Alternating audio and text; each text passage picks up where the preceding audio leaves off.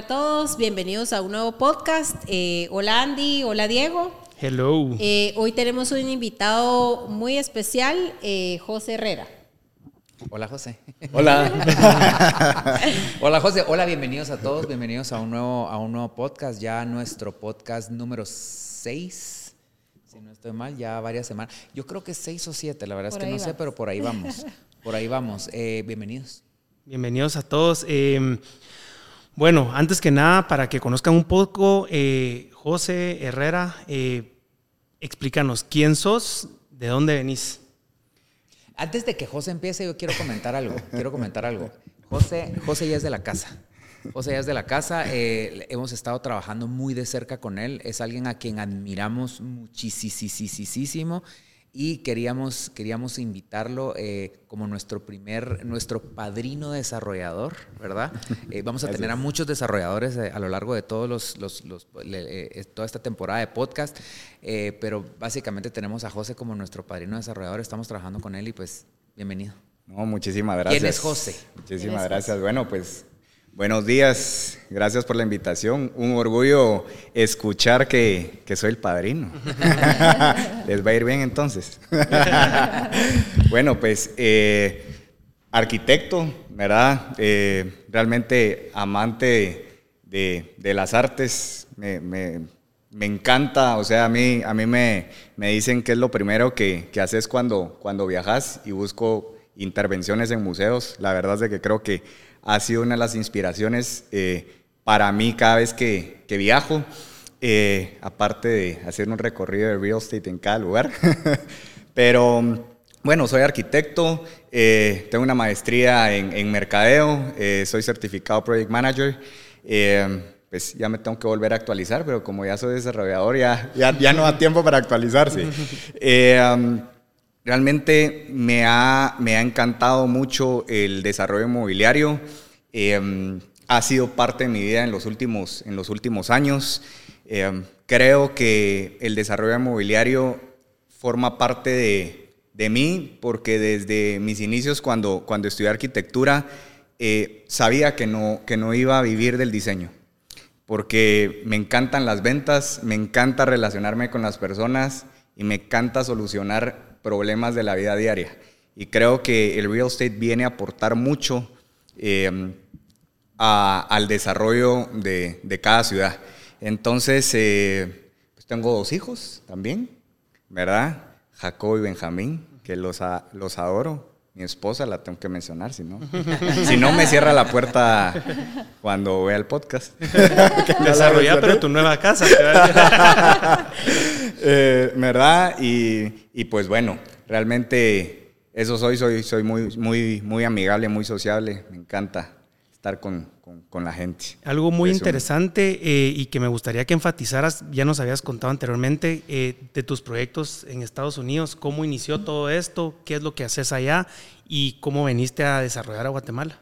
Eh, pues la verdad es de que mm, fue, mm, como, como dicen los chapines, chiripazo. ¿Verdad? Creo que eh, si lo vemos como chiripazo, lo vemos como tuve la, la visión o la vi la oportunidad. Eh, ustedes se dan cuenta que existen muchos, muchos hoteles abandonados en Estados Unidos.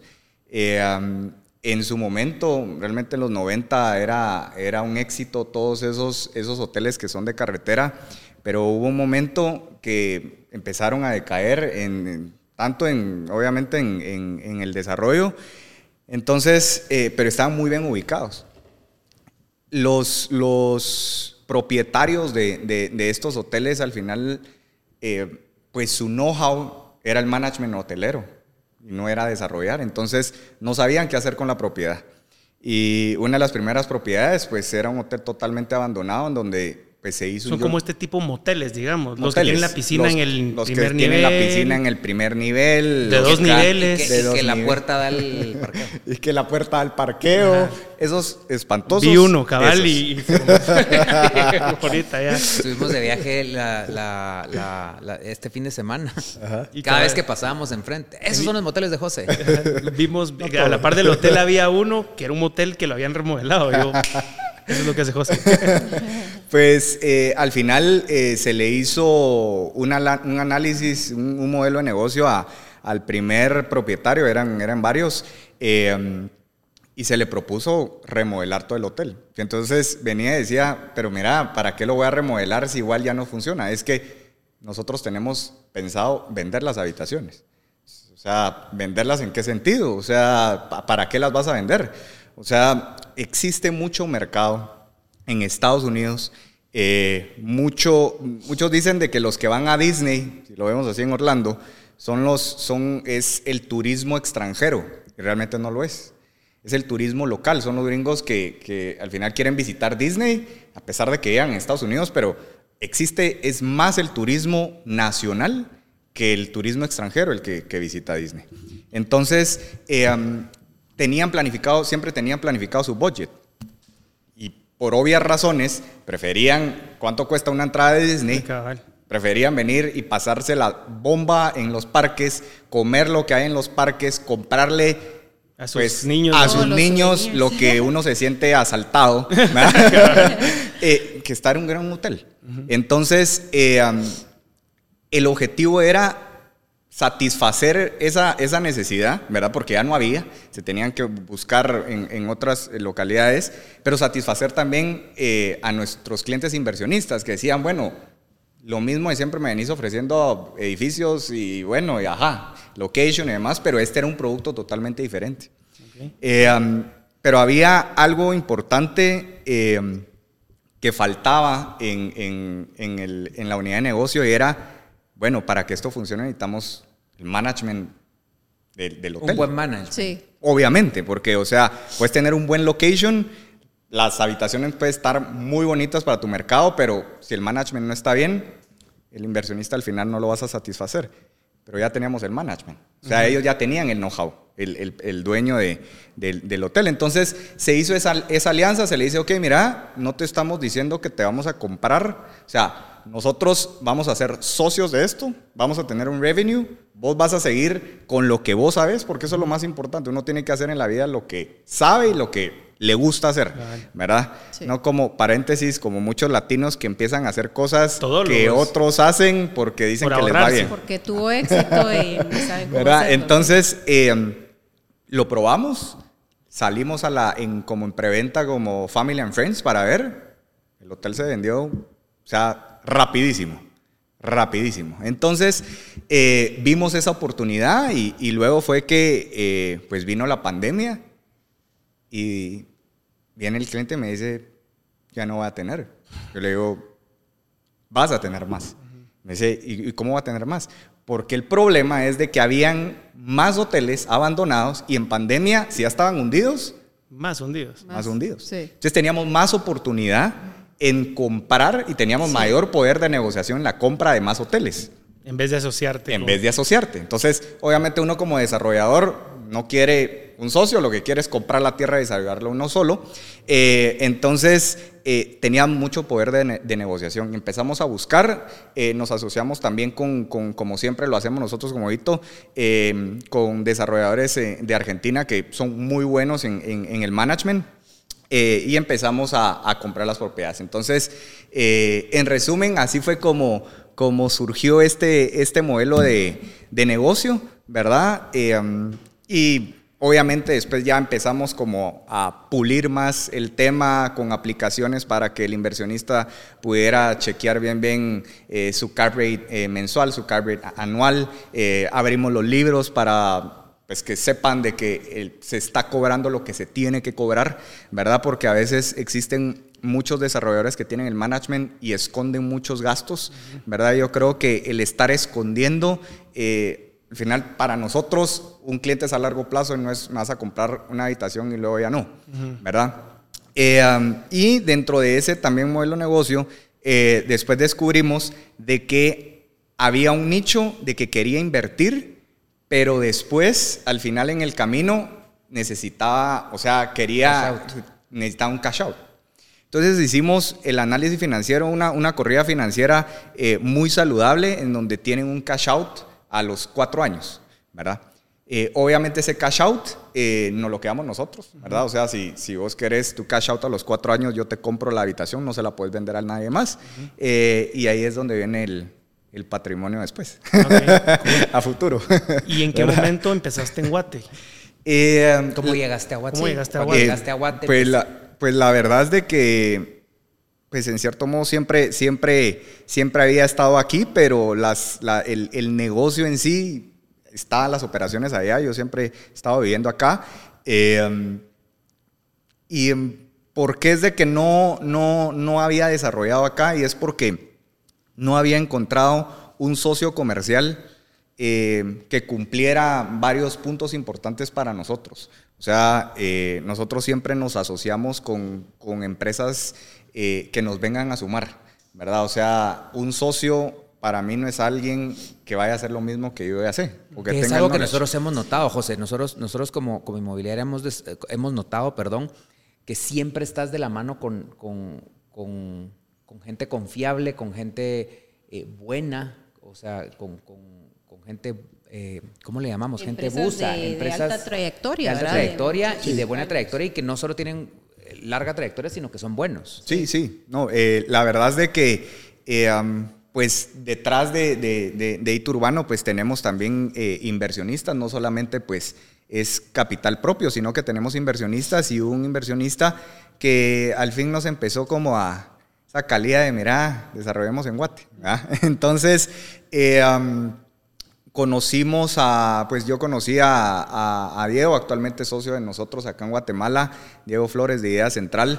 Eh, hicimos un clic muy rápido, eh, me sentí con mucha confianza eh, am, y realmente ahí fue donde, donde empezamos y, y desde un inicio fue que yo le dije a Diego, ok, vos tenés tus proyectos individuales con tus inversionistas, pero cuando hagamos la alianza, sí quiero que se note que los proyectos que hacemos en conjunto sí sean emblemáticos.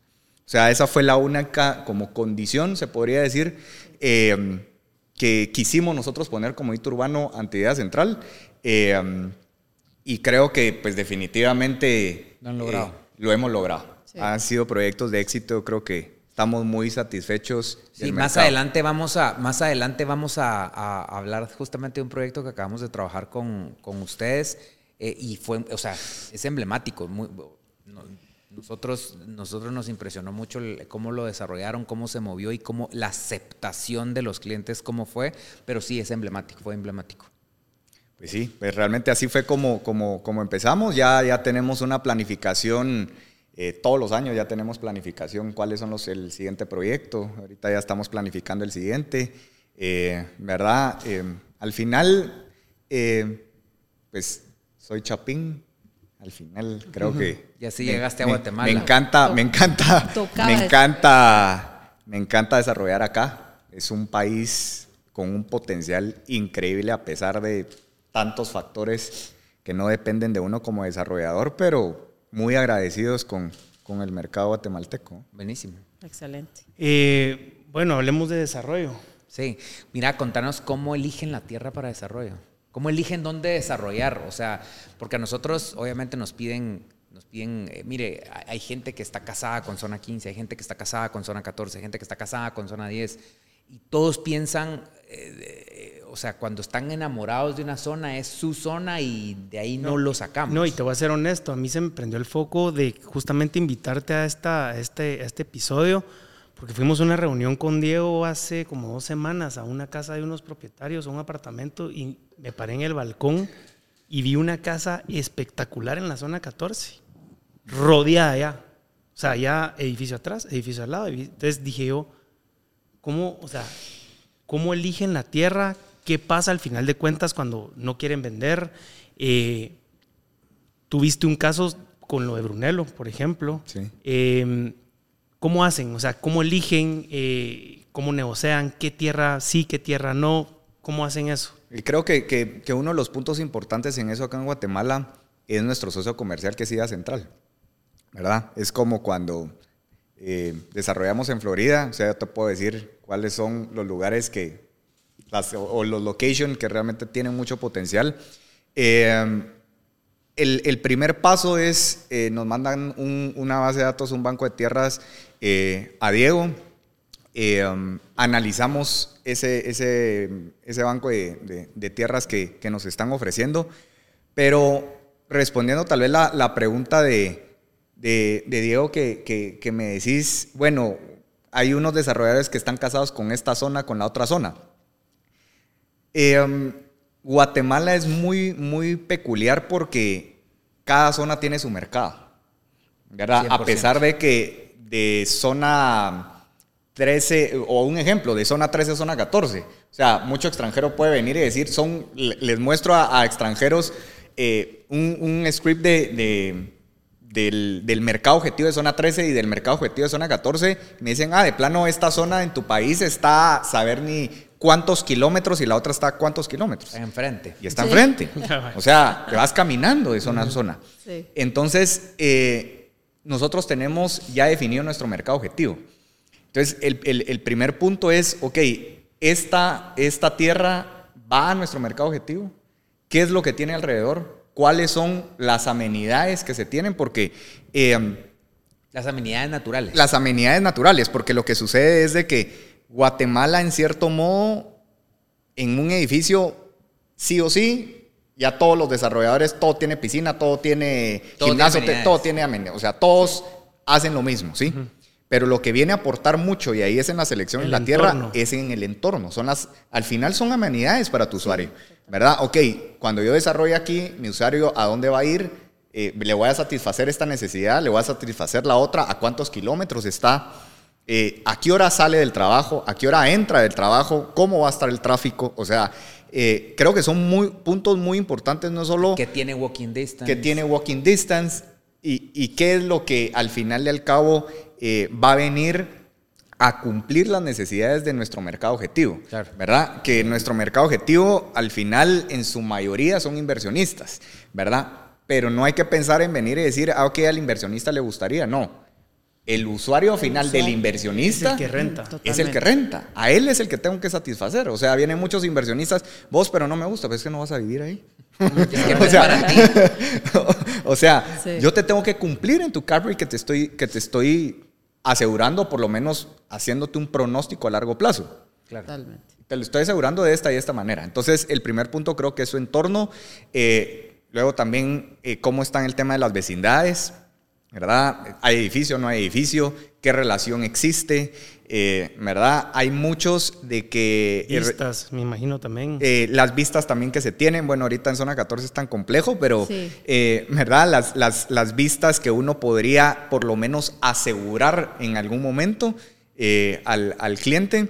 Sí, que para nosotros es súper conveniente vender vista urbana. O sea, Vista urbana. es, es la mayor cantidad de vistas que se tienen hoy en día en zona 14. No, y justo lo hablamos en, en un episodio que ya tuvimos, que mm, no, no, no existe tal cosa como vista comprada en la mayoría de las... Sí, no de las está pro- obviamente sí hay propiedades que están enfrente de un parque Obviamente. o un barranco, lo que sea. Claro. Pero ya no te puedes casar con una compra por la vista, Por la vista. mucho menos en un área como zona 14 que sabemos que está súper desarrollada. Sí. Entonces, Y en Total. proceso de. en proceso de seguir creciendo. Sí. Bueno, eh, y bueno, aquí podríamos seguir hablando eh, eh, horas de, de cómo se lo seleccionamos, pero te va a tocar puntos después de eso, qué es lo que también hacemos. Eh, ver también qué es, qué es el dueño y cuál está en la disposición el, el propietario de la tierra, ¿verdad? Porque en la adquisición de la tierra la puedes adquirir de distintas maneras eh, y entonces ahí también te, te viene a sumar como desarrollador. ¿verdad? Eh, o quieren la compra al 100% en cash. Bueno, entonces eso te impacta también en tu, en tu, en tu flujo, ¿verdad? Tiene un costo financiero este. Ah, no, es que el, el- el cliente, el dueño, está dispuesto a, que aquí le llaman un canje, ¿verdad? Eh, bueno, está dispuesto a canje, mitad cash y mitad canje. También nosotros también, eso no, se, no lo hemos hecho nada aquí en Guate, pero en Estados Unidos sí lo hacemos. Y es, es como un, es como un em, cash out en preventa, se podría decir. ¿Qué quiere decir eso? Es de que nosotros le decimos al propietario de la tierra ya, ok, yo sé que necesitas, yo sé que necesitas plata, ¿ok? Entonces yo te voy a, yo te voy a dar un poco de gasolina, ¿verdad? Ahorita de un 20%, ¿sí? Pero en las pre, vos me vas a esperar a toda la planificación y las preventas, el 50% de las preventas se te va a ir aporte a tu tierra. Y luego me vas a, te voy a dar un cash out al terminar el proyecto. O sea, hay mucha metodología de, de la adquisición de la tierra, porque no es solamente location, sino que es cómo la voy a adquirir. ¿Verdad vos? O sea, eh, o sea, hay- me han mandado propiedades, wow, pero No dan los es- números. pero no, uno, no dan los números, el, el- el propietario está en otro mundo porque le preguntó al vecino o a un su compadre a cuánto lo vendió y es el precio que le puso. Y que es Sí. importante, y que es importante eso, porque O que quieren recibir cierta cantidad de plata, pero tu tierra no lo vale, ¿verdad? Sí. Entonces, Sí, y, y tal vez, y ojo, porque tal vez lo vale, pero el mercado no lo paga. no lo puede pagar. El mercado no lo puede pagar. Entonces, eh, sí es bien importante eso. eh, propietarios, usted propietario que está queriendo vender su, su tierra, eh, entender y comprender que, que obviamente todos quieren la mejor, la mejor, la mejor propuesta para vender su propiedad. Sí. Eh, en Guatemala todavía hay. O sea, todavía hay tierra y todavía hay quienes quieren, quieren, están dispuestos eh, a, vender. A vender. Pero sí es importante esa flexibilidad, eh, en, eh, esa flexibilidad y esa apertura para entender que hay diferentes, diferentes opciones para sí, poder hay venderla. diferentes opciones y, y- y bueno, o sea, también aprovechar, nosotros tenemos esta unidad de negocio que se llama Eaton Capital, de que, que lo hacemos también conjunto con, con, con ustedes, realmente solamente lo, lo hacemos con ustedes, con legado, la confianza que se tiene, y es de que hacemos un análisis real de la propiedad para guiar al, al- al- al dueño del- de la tierra, porque realmente yo creo que es trabajo y es responsabilidad también de, de los, de los corredores guiar al, al- al dueño. O sea, hay muchos corredores de que vienen y cuánto quiere de la tierra, tanto, ah, ok, y, se- y va a buscar clientes.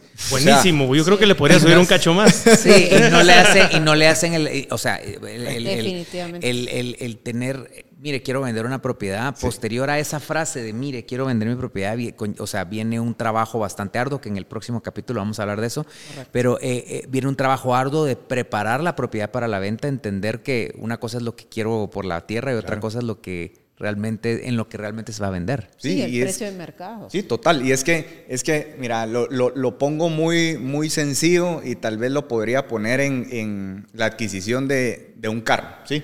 O ha- hagámoslo de, de- de un terreno, mejor hagámoslo de un terreno. El terreno actualmente te va a costar un millón de dólares, ¿sí? La tierra. ¿Por qué? Por el location. Punto. Sí. ¿Ok? Totalmente.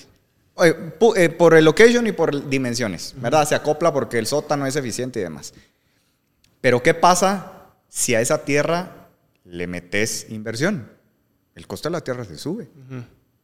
¿Me explico? Sí. Entonces, ¿qué es lo que sucede? Que, que no existe esa asesoría y por eso es de que nos llaman muchos y así hemos podido adquirir las tierras, es donde les hacemos el análisis al propietario y decirle, mira, sí, me estás pidiendo mil dólares la vara. Yo ahorita te voy a dar 750, pero cuando yo te entregue, cuando yo termine el proyecto, yo no te voy a dar mil, yo te voy a dar mil doscientos. Está re- te, estoy, te estoy dando 200 dólares más, que es un chingo de pisto. Ah, pero es que yo necesito, ok, te voy a dar gasolina. Entonces te lo va a hacer de esta manera. Claro.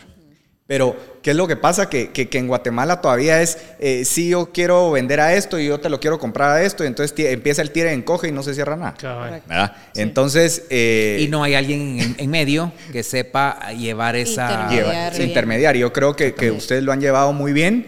eh, y pues con, con esta unidad, esta alianza que, que- que estamos trabajando también nosotros, estoy seguro que la adquisición de la, de la, de la tierra va a satisfacer ambas partes, tanto el desarrollador como el... Que como así el es como debe ser ¿Verdad? realmente, ¿verdad? A ver, José, eh, contanos un poquito hacia dónde van los eh, desarrollos del hito urbano en, actualmente.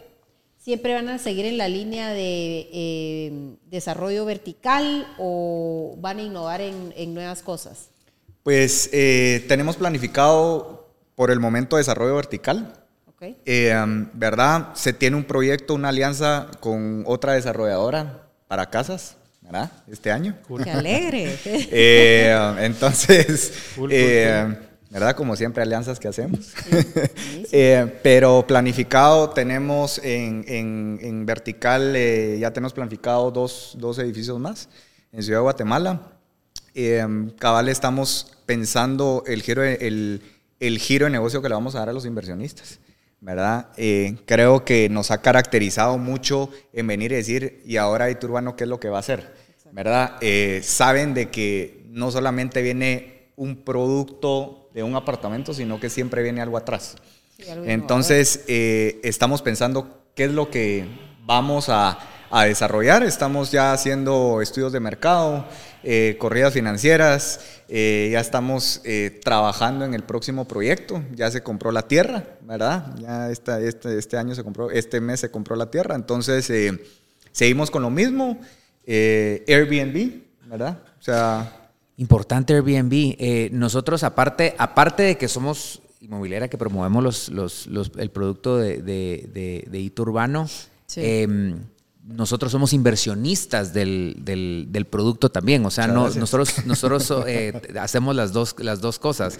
Eh, lo promovemos, pero también invertimos en, en, en, el producto de ustedes. Acabamos de, de, invertir, de hecho, en un proyecto eh, emblemático que de verdad nos pareció espectacular. Ya platicamos de este en uno de nuestros programas.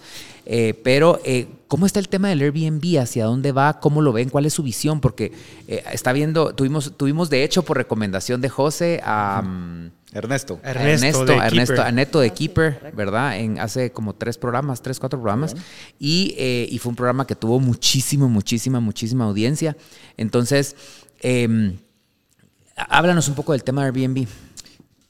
Airbnb creo que no, eh, no sé si decirlo si, si es nuevo o no es nuevo en Guatemala. Muchos dicen sí lo conozco, pero en Guatemala funciona diferente. Yo creo que, que no es nuevo, pero no estaba preparado los inmuebles para ese tipo de negocio. Sí, totalmente. Y es que lo que pasa es de que el Airbnb en otros países es, es mucho tema de turismo. ¿sí? Eh, eh, Guatemala no somos un país turístico. O sea, al final la verdad es que, que lastimosamente eh, eh, no...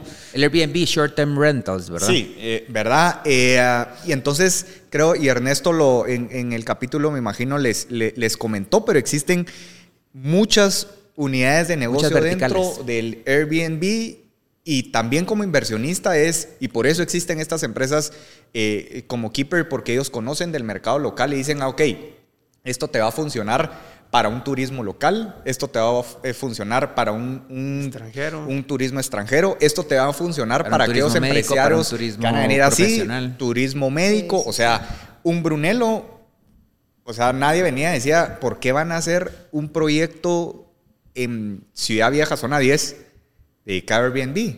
O sea, Ciudad Vieja, ¿qué tiene que ver Ciudad Vieja con Turismo médico, 100%. ¿Qué es el turismo médico. Sold out. Sold, out. ¿Verdad? O sea, vendimos el, edificio en 10 meses, gracias a Dios. 137 eh, apartamentos, todo Airbnb, y es porque es un turismo médico, pero es a, lo que vamos nosotros siempre. O sea, vamos a un nicho en específico. Total. No es un Airbnb, es un Airbnb el turismo médico, ¿verdad? O sea, mucha gente del interior viene a hacerse sus chequeos a, Ciudad de Guatemala. Mucha, gente de afuera también viene. Y mucha gente afuera, obviamente. los dentistas son mucho más baratos, todo es mucho más barato y, hay buena calidad de doctores. Entonces, la verdad es que, o sea, es, es como cuando me ha pasado que me preguntan, mira, ¿vos invertirías en este proyecto o en este proyecto? Son dos proyectos diferentes, o sea, son para dos targets totalmente diferentes. Entonces creo que es importante eso de elegir dónde vas a hacer el desarrollo y para qué target lo estás buscando a la hora de que un inversionista te compre uno o varias unidades que sepa de que está atacando un target que no es el turista, por ejemplo, sino que es el que viene turismo médico o el que viene del interior, ¿verdad? Sí. Entonces, eh, yo creo que el tema de Airbnb es muy interesante, con Neto lo vimos. Eh, todos tus proyectos hasta el momento son con esta visión de Airbnb? Por el momento sí. Por el momento sí. Eh, muchos inversionistas detrás de, de Iturbano eh, me dicen, pero es que todos hacen Airbnb. Eso te iba a preguntar, si no en algún momento, como sienten los inversionistas, que va a estar sobresaturado. Sí, todos, obviamente todos vienen y dicen, es que todos quieren Airbnb, ¿verdad? Eh, va a haber va a haber una sobreoferta de Airbnb en Ciudad de Guatemala. Por el momento hicimos un análisis y Falta, mucho. Es O sea- que hay una sobreoferta hasta que hay sobreoferta. Mientras tanto, o sea, el- mientras tanto, nosotros nos pasa. eh, eh, yo conocía más el área de corretaje. O sea, hace- eh, en- entré en este mundo de inversiones y todo eso hace poco, no hace mucho. Y me parece fantástico porque no, no lo entendía. Yo no lo entendía. Ya una vez lo entendí, eh, es impresionante la cantidad de, de- de mercado que hay de gente queriendo colocar su plata en, en inversiones inteligentes, que fue lo que nos pasó con el proyecto de ustedes de Amalfi, que, es, una, que fue un- es una inversión inteligente. Sí, y es que, eh, ¿qué es lo que, ¿por qué les ha gustado a los inversionistas Airbnb? Ciudad de Guatemala te da, ya quitando gastos, si bien te va eh, un, un rate del 4% anual, Cuatro. si, si lo alquilas a largo plazo. ¿Sí? Ah, sí, claro, sí, sí. si lo alquilas a largo plazo. Con Airbnb Eh, ah, el- Con Airbnb te incrementa. O sea, Sí. obviamente, y si haces el análisis que era, fue el análisis que nosotros hicimos eh, en tema de Malfi, en venir a decir, ok, si tenemos una absorción de un 50%, ¿qué cap rate vamos a poder lograr? ¿Vamos a poder lograr arriba de un 4, sí o no? Definitivamente lo, lo logras. Entonces, muchos inversionistas vienen y dicen, ok, si tengo una ocupación de un 60% en mi, Air- en mi Airbnb y voy a tener un cap rate, hace cuenta, dos puntos más de lo que me da una renta a largo plazo, magnífico, tengo Hace dos sentido. puntos más. ¿Y, qué, y otra cosa, menos mantenimiento, o sea, no va a tener a alguien ahí, o sea, que me va a estar desgastando todo el mobiliario porque voy a tener una ocupación del 60%. y, y te lo digo, hay mucha gente que viene y dice, yo quiero ocupación del 60, estoy tranquilo. Después Y bloquean. es bajo, 60 es Y una después, ocupación lo, baja. y después lo bloquean, aunque no lo creas. Lo bloquean porque Para que no se gaste. y yo les digo así como, ajá. Porque este, o sea, estos dos, tres, cuatro puntos más del cap rate que, que se tiene, ya es tomando en cuenta que se le está dando un, o sea, ya, ya- o sea, ya, ya está tomado en cuenta El mantenimiento. el mantenimiento y el costo de mantener el, apartamento en perfecto estado, Sí. eh, pintado, eh, eh, la renovación de los muebles y todo eso. O sea, y eso te- en vez de tener tu, tu long term rental, Sí. que al final tenés que eh, mantenerlo cada año, o sea, darle mantenimiento cada año y eso va deteriorando la propiedad. Sí, total. Y a- Entonces, que hablando con Ernesto, me, llama- me llama mucho la atención de muchos inversionistas que ni siquiera llegan a conocer el apartamento. Yo le pregunté Sí. a él y me dice, es el cliente perfecto. Pues Tenemos me, un par. me deja Tenemos trabajar. ya. O sea, me deja trabajar a mí. Sí. Y, y es interesante ver eso porque es gente que ya, con los ojos cerrados, pues, porque ya sabe que es un retorno mucho más alto de ir y tratar de, re- de hacer un long term rental y ganar probablemente la mitad o menos de lo que se ganaría en Airbnb. Entonces, una visión muy, muy interesante el tema de Airbnb. A nosotros, justamente, igual que Diego, a mí me, co- me costó entenderlo bastante, pero cuando lo entendés es fabuloso. O sea, me, me- me piqué y, y le vi totalmente el sentido a comprar una propiedad eh, en el momento adecuado, al precio adecuado, en el lugar adecuado y con los servicios adecuados de Airbnb como los que se están desarrollando ustedes, eh, porque ya entendés el tema de la inversión. Y el tema de que nosotros lo hemos entendido, hemos sido inversionistas en los proyectos, nos ha ayudado a que, obviamente, el cliente que nosotros atendemos, le decimos, nosotros invertimos ahí. ¿Qué más eh, credibilidad te puede dar una asesoría de alguien que te está diciendo, hey, yo lo hice? ¿verdad? Son los Sí. productos que mejor, a ver, nos encanta mover desarrollos, pero creo que los, los, los productos o los desarrollos más sencillos para promover para nosotros tal vez ha sido donde nosotros hemos invertido. hemos invertido. O sea, el- el- tenemos tal vez unos cinco o seis productos en los que hemos invertido y siempre han sido nuestros, nues- tal vez nuestros best sellers. eh, eh, lo sabemos, somos, somos de los em, del, eh, de, de la nueva generación, por así decirlo, y hemos ido descubriendo dónde y cómo, pero sí, impresionante, impresionantemente, una vez entiendes este tema de Airbnb o de short term rental, eh, le, le agarras el, el- la, ma- la manía y el FOMO también. Así decimos con Diego. Bueno, después de este la paramos, sí, después de este la paramos. así decíamos nosotros. Un proyecto en Guatemala, sí, ya. Ya. Ahora ya. ¿Cuántos seguimos. tienen ahorita? Eh, ya llevamos cuatro en estos tres años. Puchica, es Sí, bastante.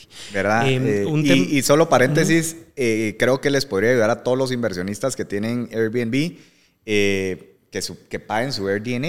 O sea, AirDNA es una plataforma que te ayuda mucho a saber cómo están los precios en sector. En Guatemala funciona más que en Estados Unidos, porque en Guatemala no, el- que lo que hablamos de la zona. Sí. En Guatemala, zona viva tiene un precio, a tres cuadras tiene otro precio, Ciudad Vieja tiene otro precio, o sea, zona 10 no es de que tenga el mismo precio. No es un- Air. DNA se llama. Air Eh, DNA. obviamente no es, eh, pues te puedes meter, eh, puedes chequear, pero eh, si tenés la, la de paga, o sea, tenés que pagar, te da una data impresionante, o sea, que decís, ok, entiendo. Exacto. Interesante eso, interesante eso. Eh, con el tema de innovación en la tecnología, eh, sabemos de que ustedes en sus proyectos generan un app en donde los propietarios pueden generar un ingreso, crecer un poco sus ingresos y, ad- y tener una visión de la administración de la propiedad un poco más clara. Contanos sobre ese app. Eh, tengo entendido que en Amalfi va a haber uno, en Brunello no sé si hay. En Brunello es, es, es, es un como híbrido, ¿verdad? Eh, contanos sobre esa app que está interesante Eh, para los es, inversionistas. es, es una aplicación, a ver, eh, desarrollada obviamente in-house, em, que era lo mismo. Como, como, como inversionista, tenés un montón de amenidades que vos las estás pagando, claro. Sí. Pero cómo le sacás también la rentabilidad de la amenidad que vos estás pagando y que le apuntaste que, que es la que va a usar tu mercado objetivo. Entonces, en, en, en Estados Unidos, eh, vos alquilás un, un Airbnb y ahí te dice, ¿quiere parqueo o no quiere parqueo? ¿Quiere acceso al gimnasio o no quiere acceso al gimnasio? ¿Quiere, ¿Quiere acceso a la piscina o no quiere acceso a la piscina? Eh, ¿Quiere limpieza? ¿Quiere, no quiere limpieza? O sea, aquí en Guatemala creo que todavía los inversionistas siguen regalando todo. Sí, pues. Y, y no han visto ese potencial de venir y decir, bueno, puedo tener mayor ocupación de mi, de mi Airbnb o de mi propiedad si le bajo un cacho el precio y no le doy esto, esto y esto. O le puedo sacar mayor rentabilidad si le voy a dar acceso por 3 dólares a, Al gym, digamos. al gym. Que es lo mismo cuando, cuando pues, las mujeres van de compras, ¿verdad? Que, que van por ahí y dicen, bueno, 50% de descuento, ¿lo va a usar o no? Bueno, estás... Está 50 Hay que pesos. Sí, pero se compró, se compró el, sí. No, y se compró el pantalón y entonces ahora necesita la blusa. Sí, y entonces es así como, Sí. bueno, o sea, lo va a pagar, te lo pagan. O Sí. sea, eh, entonces también es ese, es ese análisis de pricing, de venir y decir cuánto lo va a dar a la piscina, cuánto lo va a dar al gimnasio, al final te lo van a pagar, ¿me entendés? Eh, Son como los dulces Sí. que están en la caja. Los dulces que Pero- están en la caja Sí. o en la cola. sí, y hace sentido. O sea, yo soy, yo, yo voy a, necesito rentar el Airbnb porque voy a trabajar. No necesito la, la piscina y eso. Voy a rentar un Airbnb más, eh, relativamente más barato o con un precio más justo porque Correcto. no me están cobrando todas las amenidades Que no vas a eh, usar. que, que no voy a Sí. usar. Funciona con las aerolíneas. Voy a ir de viaje, pero yo solo llevo mi carry-on, no voy a pagar por la maleta. Totalmente. Llevo mi maleta, pago por la maleta. Claro. Claro. Y, y cuando te cobran por la maleta, te cobran un chingo por la maleta. Sí, cabrón. Sí. O sea, y ahí es donde Sí. está. Y Sí. los accesos, por ejemplo, si yo, re- si yo soy el usuario final y yo rento mi Airbnb, yo tengo que tener el app también. Sí. ¿Cómo funciona? Sí, para vos tenés el app. el, el- el usuario final. El- código. el- no, el, el usuario final te llega un, un código QR, ¿sí? Ah, ok. Vos como propietario, en tu aplicación, vos le pones on piscina, off eh, gym y demás.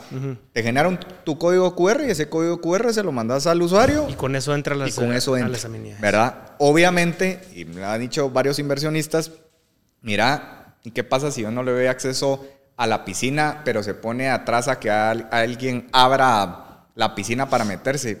Y si mi abuela tuviera ruedas, fuera bicicleta. o sea, Sí, no hacer nada. pues, eh, o sea, eh, lastimosamente la cultura latina, Sí. Son Siempre vivos. encuentra la trampa. sí, ¿verdad? Pero, pero pues, eh, En general. eh, creo en, en general eh, qué es lo qué es lo que sucede y eso es lo que también estamos, vamos a, a- lo vamos a incorporar a, a otro proyecto. eh, que ok, está esperando atrás, ¿verdad? Pero sí hay una, hay una cámara y hay un, hay un como letrerito como pase adelante o no pagó, ¿verdad? Entonces la persona ya se va a dar cuenta, obviamente no va a decir no pagó, ya el, el léxico lo vamos a, a ver, pero ya la persona va a decir, "Ay, y si Moroso. me va a tirar, y si me va a tirar una Oye. alarma, ya qué pena, pues. Qué pena, y aparte que lo bueno de estas aplicaciones como Airbnb es que todo es todo lo calificás. Sí. Tanto te califican a vos como sí. dueño, como vos al que te lo rentó. Entonces, total. este Sí. se está metiendo a la piscina sin pagar y ahí Sí. va un- una tu estrellita menos, digamos. ¿verdad? Sí, y, y a ver, detrás de eso, y, y- y vienen y dicen, bueno, ¿y por qué, por qué también lo están haciendo? O sea, es que lo estamos haciendo por beneficio de ambos, del inversionista y de nosotros como desarrolladores. ¿Y Sí. por qué? La data. Totalmente. O sea, La data vale oro. la data vale oro y vamos a saber, o sea, ok, esto no lo usan, esto sí lo usan, el tráfico funciona así, no funciona así, las estadías están de esta manera, no están de esta manera, eh, están, com- están eh, invirtiendo más eh, estos días con piscina, estos días sin piscina, entonces empezás a manejar también los costos administrativos de tus áreas sociales, ¿verdad? Eh, y eso también te beneficia al inversionista. Sí, sí, Obviamente ese- esa data lleva un, un- un tiempo para hacer el análisis, pero había que empezar y ya, pues el primer proyecto lo vamos a empezar, ya yo calculo que al tercer proyecto tenemos la data bien pulida. Sí, Buenísimo. total.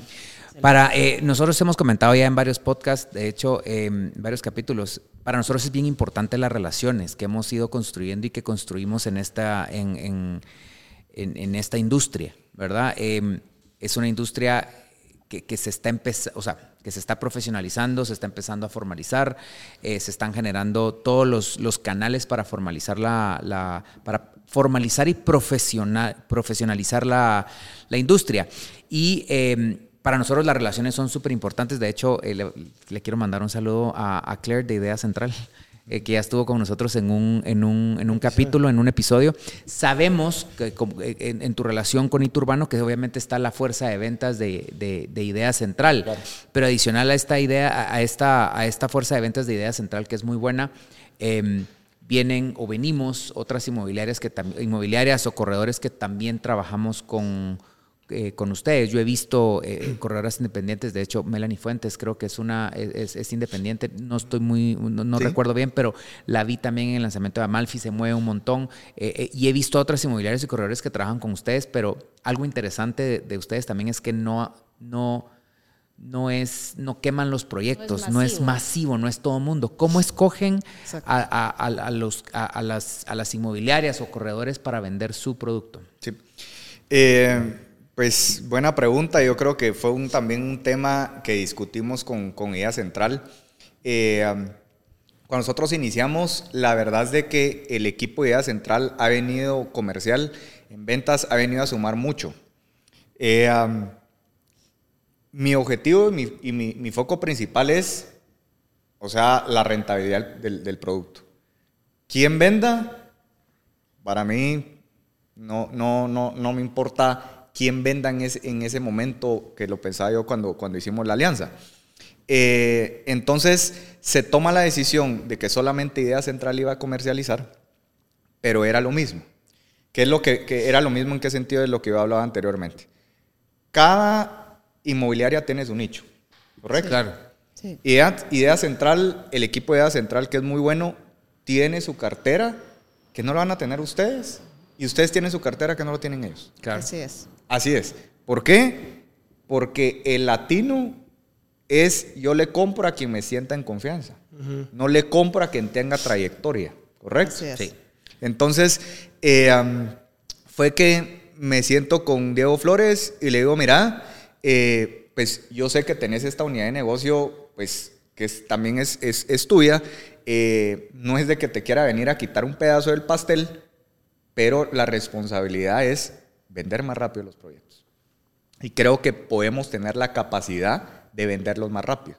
Entonces, eh, viene Diego y me dice, ok, pero ¿cómo vamos a seleccionar al final quiénes? Le digo, o sea, de eso no te preocupes. O sea, me voy a encargar en seleccionar realmente las inmobiliarias que, van a, que vienen a sumar al equipo de central.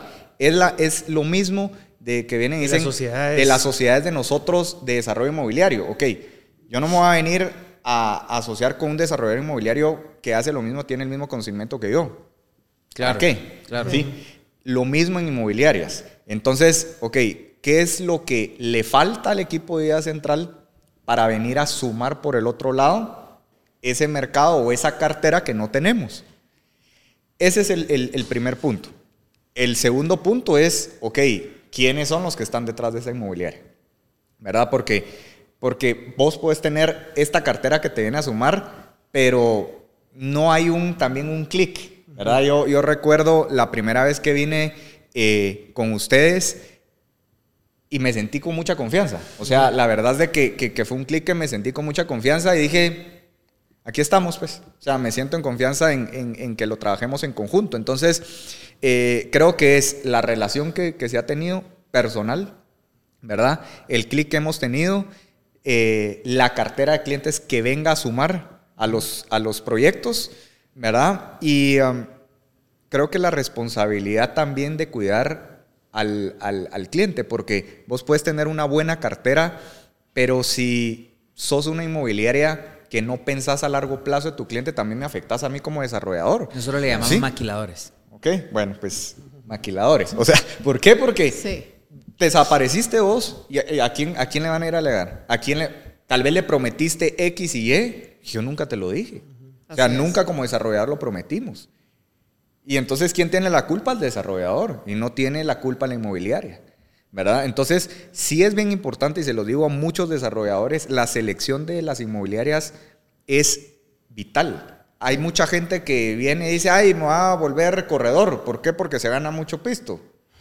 Y se empiezan a, vender propiedades. Y se dan cuenta que no es solo así también. Y no es solo así. O sea, no es solo así. Como quisiera, y ahí sí lo digo personal, como quisiera yo que aquí en Guatemala fuera como en Estados Unidos, que tenés que tener tu licencia, tenés que estudiar, tenés que saber de finanzas, tenés que saber la comercialización. Es que es mucha responsabilidad. Ser un asesor inmobiliario es una gran responsabilidad. La Mara lleva ahorrando toda su vida para comprar una propiedad y te confía a vos que vos lo asesores. Tenés que tener conocimiento, pues, decirle, mira, compra acá porque está bonito y le das una gran ahí sí que Y no puede ser mero conocimiento, debe ser conocimiento completo. Completo, completo. Completo. Completo. O sea, no es tampoco de venir, irse a registrar a la Cámara de Corredores acá a Guatemala y sacar el examen. Es que no, no, es solo eso. Me explico. Es parte del proceso. Es parte, del proceso. o sea, que te grabaste, que hiciste tu examen en la Cámara de Corredores de acá de Guatemala, ya sos. No. Ni tampoco, ni tampoco tener 25 años de experiencia, porque no es lo mismo tener 25 años de experiencia que durante 25 años hacer exactamente lo mismo. Sí, ¿verdad? Sí, ¿verdad? Entonces, eh, creo que, que, esos puntos para, para, para mí son, son, son claves y pues nosotros trabajamos solamente con tres. Pues la persona que, que, mencionaste era porque teníamos afinidad en su momento y siempre ha tenido su cartera y, y bueno, y me llamó y me dice, Pepe, mira, eh, ¿Será que me deja? Que, bueno, ¿sabes qué? O sea, si tenés cinco clientes, bienvenida. Claro. Si no tenés cinco clientes, no. Llevo siete. Sí, tiene que, tiene, que, tiene que rajarse. O sea, tiene, que, rajarse. Nos tenemos que rajar y fajar. Nosotros tuvimos la oportunidad con Amalfi, insisto, de invertir y de... Y, fue, fue duro, fue muy duro competir con, con, con, con la, con, con los vendedores porque conocen el mercado, conocen todo y fue duro competir. Gracias a Dios logramos colocar ocho unidades. Eh, nos quedan las últimas unidades disponibles en, Amalfi, que es este proyectazo. Ya hablamos de este proyecto. Yo sigo en shock todavía de eso y lo sigo contando. 70 y pico por ciento en 20 minutos. 76 por ciento. 76 por ciento en 20 minutos, 30 minutos. O sea, nosotros, yo estaba impresionado. Lo que pasa, y es que lo que pasa es de que tuvimos que cerrar. O sea... Eh, Exacto, porque ya está, o sea, ya no se podía vender más de... Ya, ya, ya no, pues, ¿me entendés? O sea, sí, fue impresionante. Entonces bloqueamos, bloqueamos ahí y esos fueron los que ahorita ustedes ya tienen a la venta y son las últimas unidades que tenemos. Yo nunca había visto algo así. O sea, honestamente yo dije, bueno, qué, qué exitoso esto, vino Mara, ya me lo habías cantado vos con el tema de las bodegas. Dije, yo, ¿será? Y en eso, ah, pues digo, vamos a hacer cola porque yo siento que la, la Mara acá se va, se va a alocar en el momento que digan que ya pueden reservar las unidades y realmente fue impresionante. O sea, yo llevé gente que ya no logró, no logró unidades, las unidades que querían. Y que está esperando el y que está esperando el siguiente proyecto y se quedaron con la cosa de, a la gran, me hubiera puesto pilas. Entonces, eso nos prepara a los clientes para los siguientes proyectos, para, porque está bien, hay que analizar, está bien, pero yo, yo soy de la opinión que las oportunidades muchas veces llegan y son cuestión de minutos y es ya ahora y es que eso fue, fue cuestión de minutos. El que la pensó se quedó fuera. Se, quedó, fuera. O sea, el, el que y tuvieron tiempo para pensarlo, pero pero eh, llegaron y el que la pensó se quedó fuera. O sea, el, el, el que titubeó next. Seguro en el próximo no va a titubear, o sea, va, va a, estar, Va a llegar a la a primera fila, me explico. Pero sí, eh, eh, mucha, la verdad es que muchas gracias por, por darnos el honor de, de ser parte de. Nosotros estamos muy contentos eh, eh, con ustedes. Somos mucho, muy de procesos. En Legado somos mucho de procesos. Paso uno, paso dos, paso tres, paso cuatro. Y trabajamos solo con gente que nos, con la que podemos trabajar de esa manera y con las que nos ofrecen eso. O sea, el, el- el orden, lo que nos ha llevado hoy en día a donde, a donde estamos, gracias a Dios, es, es ese uno, dos, tres, cuatro, seguirlo, respetarlo y acoplarnos al- a los procesos también del, del- del- con quien trabajamos. Y con ustedes realmente ha sido una, una experiencia, una experiencia bastante, bastante interesante. A ver, José, contanos eh, alguna historia me- memoria- memorable de tu carrera. Dios mío. ¿Cuál es la historia más memorable? Más memorable. ¿En qué sentido? La A ver. historia que te dice, Queda tu Este me trademark. Yo, llevaba yo- acá. yo- yo Sí. creo que hay tipping points en la carrera de cada Sí, quien, un punto donde, donde das todo como cambió. ese salto. Como vos decías, vos sos arquitecto, eh, no te mirabas solo diseñando, ¿en qué momento sucedió y llegaste al José que sos hoy en día? Creo que la verdad estaba bien joven. eh, fue un pitch, en un pitch de un proyecto eh, que el objetivo era de levantar capital. Y entonces eh, am, estábamos en, en- en equipo de trabajo, pues en ese momento no existía el Turbano, ¿verdad? trabajaba para, para alguien más. eh, y me dice en ese momento, el, el, el CEO me dice, José está pensando de que vos el que vas a pichar. Y yo, pero, ¿y, y- y qué? Es que vos sos el que vas a pichar. En ese momento yo no, sa- no, a veces uno no sabe o de joven uno no sabe, lo que le cuesta es saber para qué es uno bueno. Total. Uno de joven, la verdad es de que va por tirando donde va por y vas todos tirando lados. por todos lados y lo que te da dinero decís, entonces por aquí es. Eh, y lo que pasa es de que no todos somos buenos, o sea, no todos somos buenos para todo, pero todos somos buenos para algo. Sí, total.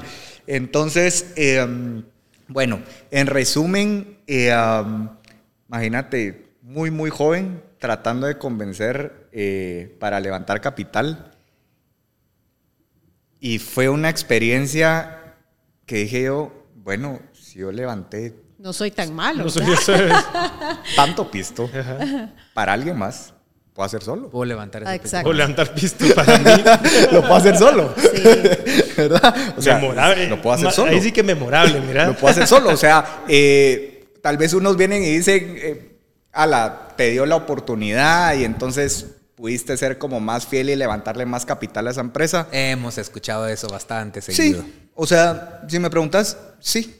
Pero ahí es donde vos decís. O sea, la oportunidad está ahí. Se recordaban de mi cara. Yo sé que esos inversionistas iban a estar en el próximo pitch. Total. ¿verdad? Que iban a ser en tres meses. O sea, a las semanas es muchas gracias, Dios, Empiezo. me voy solo a pichar. Entonces, eh, ahí fue donde dije, ok, o sea, mucha gente la verdad es de que a veces dice, eh, Todo esto, ¿qué edad tenías? Perdón la chutencia, pero ¿qué edad tenías más o menos? 20, como 28 años más o menos. Sí. No, y, y- y- y yo siempre lo he dicho, siempre lo he pensado de esta manera. El ser emprendedor, porque emprendiste, el ser emprendedor, ese fue el punto de inflexión de- donde decidiste emprender. eh, y, y siempre he dicho que el emprendedor es solo para gente extraordinaria. Y la diferencia entre una persona extraordinaria y una persona ordinaria es ese extra. Definitivamente, o sea, el, el- el- el- eh, no es para definitivamente para los que no se animan, ni para débiles, eh, y es para los que están dispuestos a pasar por lo que tienen que pasar. No, y te digo que emprender es más complicado que trabajar en una empresa y Ah, sí. recibir tu cheque al final del, del mes. O sea, Yo de siento que el emprendimiento es para apasionados, porque es tan difícil de que tu pasión tiene que pesar más que todo lo que te toca pasar. Y yo siempre he pensado que, el- que la persona que es emprendedora y logra sus objetivos como emprendedor es porque es una persona apasionada por la idea final que tiene, no por el proceso que le va a tocar pasar. Que, Y se disfruta el proceso. Sí, y se disfruta el proceso. Y que, y que realmente creo que también el crecimiento que uno puede tener es todos esos errores o todas esas piedras que te aparecen en el camino. Disfrutarte esos errores. Disfrutarte esos Aprender errores y no volverlos a cometer Sí. y venir y decir y tenerse ojo. Porque también uno, a, a ver, vienen y dicen, ¿y de dónde sacan tanto dinero? Es que dinero hay un ¿verdad? Sí. pueden imaginar Dinero hay. la cantidad de dinero. El, Sí. el tema es a quién se lo vas a recibir. Totalmente. O sea, ¿a quién le vas a recibir el Y dinero? fíjate que yo hace poco vi un video de una persona, ahorita me recordé, que dijo, si vos supieras que en tu error 100, el 101, te volvés millonario, ¿qué haces? Felizmente cometes los, los 100 primeros errores y cada vez que cometes uno decís, bien, va uno menos. Pero la Mara no es así.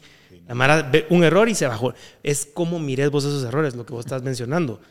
Cometí este error, ok, ¿qué pasó? ¿Cómo no lo voy a volver a cometer? Ok, un error menos que voy a cometer para llegar al objetivo que me toca llegar.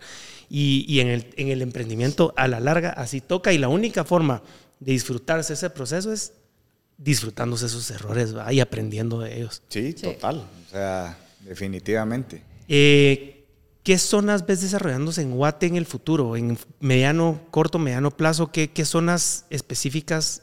No, no tanto, no, no directamente como Urbano, sino que vos, como José, ¿qué zonas mirás desarrollándose más? A ver, si me salgo de hito urbano y lo veo, o sea, en perspectiva completa, creo que la vivienda prioritaria eh, tiene mucho crecimiento. ¿Verdad? Entonces, si la, lo vemos. la casa de uno. la, la- la vivienda prioritaria me refiero a, a- a, que aquí le llaman los movies, ¿verdad? Que, Ah, llamamos la vivienda prioritaria, que es esa, esas, esas, esa vivienda de aquí 350 mil quetzales, 400 mil quetzales. No estoy en ese, en ese rubro por si me equivoco de, de dato, pero más o menos va por eso. Eh, entonces hay zonas con mucho crecimiento. Por esa razón, porque existe necesidad de vivienda prioritaria. Lo que pasa es que no existe tanto desarrollador de vivienda eh, prioritaria en Guatemala porque... Porque los márgenes son- Los márgenes son muy bajos y el riesgo es muy alto, porque, o sea, tu rentabilidad es anual, es en plazos de año. Si vos el proyecto no lo vendiste en un año, Caput. Pero no. Ok. tronaste. Entonces, eh, en tema de, de dónde veo yo más desarrollo, es en esas áreas donde se están desarrollando toda la vivienda prioritaria, ¿verdad? Y como Es Urbano. eh, un zona 10, un zona 14. O sea, definitivamente. Definitivamente. ¿Por qué? Porque nosotros siempre le apuntamos eh, a la revalorización de las propiedades, que era lo que yo les decía, de que tenés un terreno, pones un edificio, eso va Vale a costar más. mucho más. Entonces, eh, en una propiedad, vos ves, vos tenés que tener varios, varios factores como inversionista y es, obviamente, el costo de la propiedad, ¿verdad? El cap rate que te va a dar mensual y anual, la rentabilidad de tu inversión conforme a la otra unidad de negocio que tenés y la revalorización de la propiedad que vos vas a tener de aquí a siete cierto, años. ok. Entonces, eh, en Ciudad de Guatemala, zona 14 es zona 14. No le han, no le han, ¿Hasta dónde? no le han Sí. quitado. me, me explico. O sea, si vos venís y me decís, ¿será que alguna otra zona se va a volver zona 14? No va a pasar. Lo veo No, muy zona difícil. 14, zona 14. O sea, yo lo veo muy difícil. O sea, yo creo que por eso eh, Amalfi ta- también fue un gran éxito, porque vos sabes de que en algún momento, en seis años, cinco años, vas a necesitar la necesidad de vender, le ganaste plata. Ya ganaste Sí. plata. Le ganaste. Y, o sea, y hablando de zona 14 y de Amalfi, aprovechando el empuje de hoy.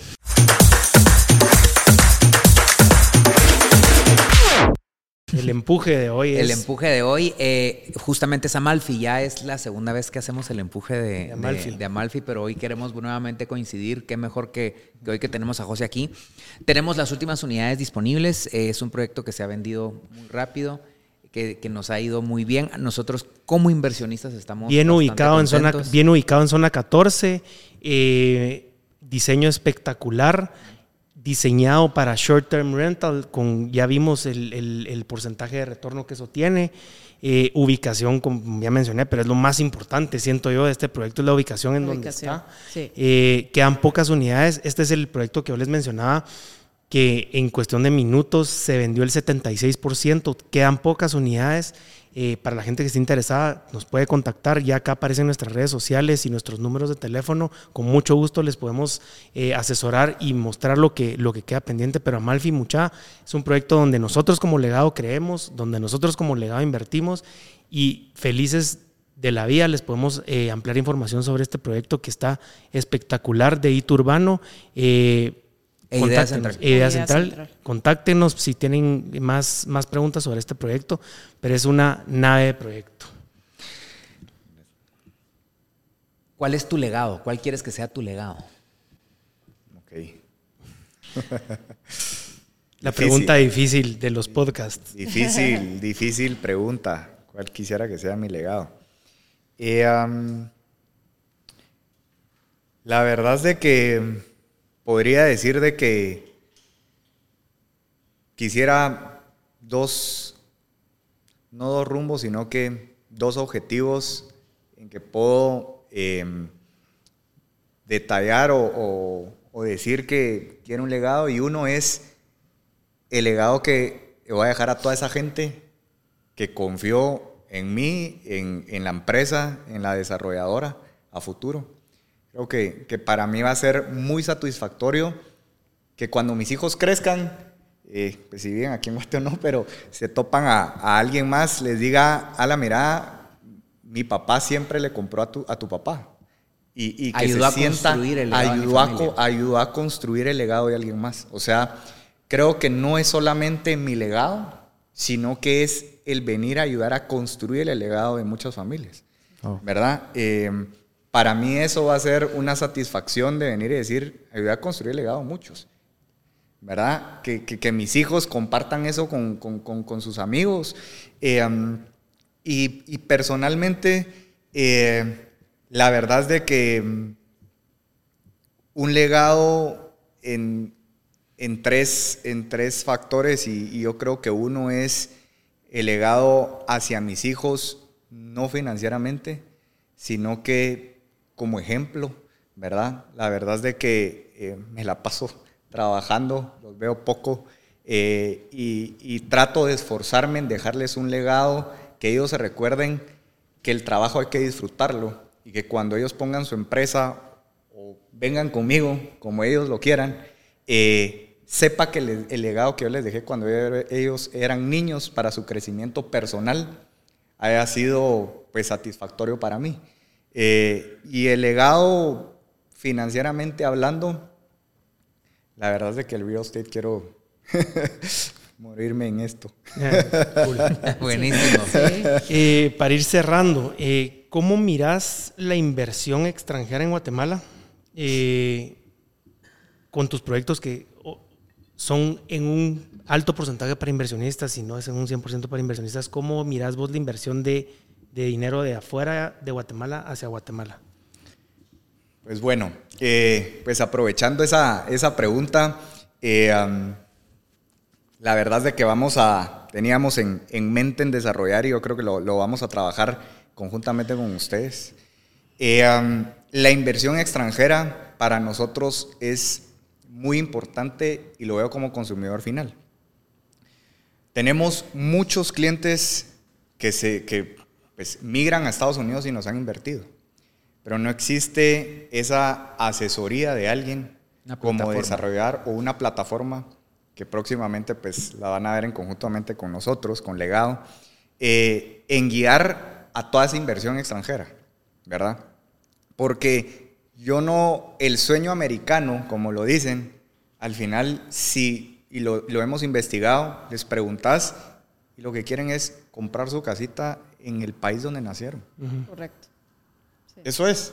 O sea, el siempre, sueñan con siempre regresar. siempre sueñan. capital para. No sueñan con venir, irse y quedarse allá por vida. Su sueño y su legado siempre ha sido comprar su casa o construir su casa en el país en donde nacieron, o sea, Guatemala, Salvador, Honduras, el resto de, Centroamérica. Tener su pedacito. Tener su pedacito. Y creo que la responsabilidad también de nosotros como desarrolladores es suplir esa necesidad, ¿verdad? Y, y, no los veamos como muchos vienen y dicen, ah, es que tal vez pedir, nosotros siempre pedimos un 20% de enganche, no es nuestro mercado. O sea, para ellos pedir un 20% de enganche, ajá, pues sí lo pueden, ¿verdad? Entonces, dejo esa, esa, esa gotita eh, que sí es importante y que la vamos a atacar próximamente. Vamos, a, vamos a asesorar con todas. Todos nuestros, nuestros compatriotas en Estados Unidos, ¿verdad? Eh, que, nos, que al final ya son clientes de nosotros, ¿verdad? Eh, y que no, no hemos logrado llegar allá porque no hemos tenido nosotros como Hito Urbano una alianza como la que vamos a trabajar con ustedes para llegar a toda esta inversión extranjera. Órale. Buenísimo. Muchas pues gracias. creo que ahí estamos, ¿verdad? Muchísimas gracias, José. Gracias, José. una invitación súper enriquecedora. Eh, los invitamos a que nos sigan viendo. Eh, sigan nuestras redes sociales. Sigan todas nuestras redes sociales. Y cualquier duda, tema que quieren que toquemos, invitados que quieran que tengamos, nos escriben, estamos al pendiente. Gracias por estar en otro episodio más del legado del podcast. Nos vemos a la próxima. Buena onda. Y toquen la campanita. gracias. gracias.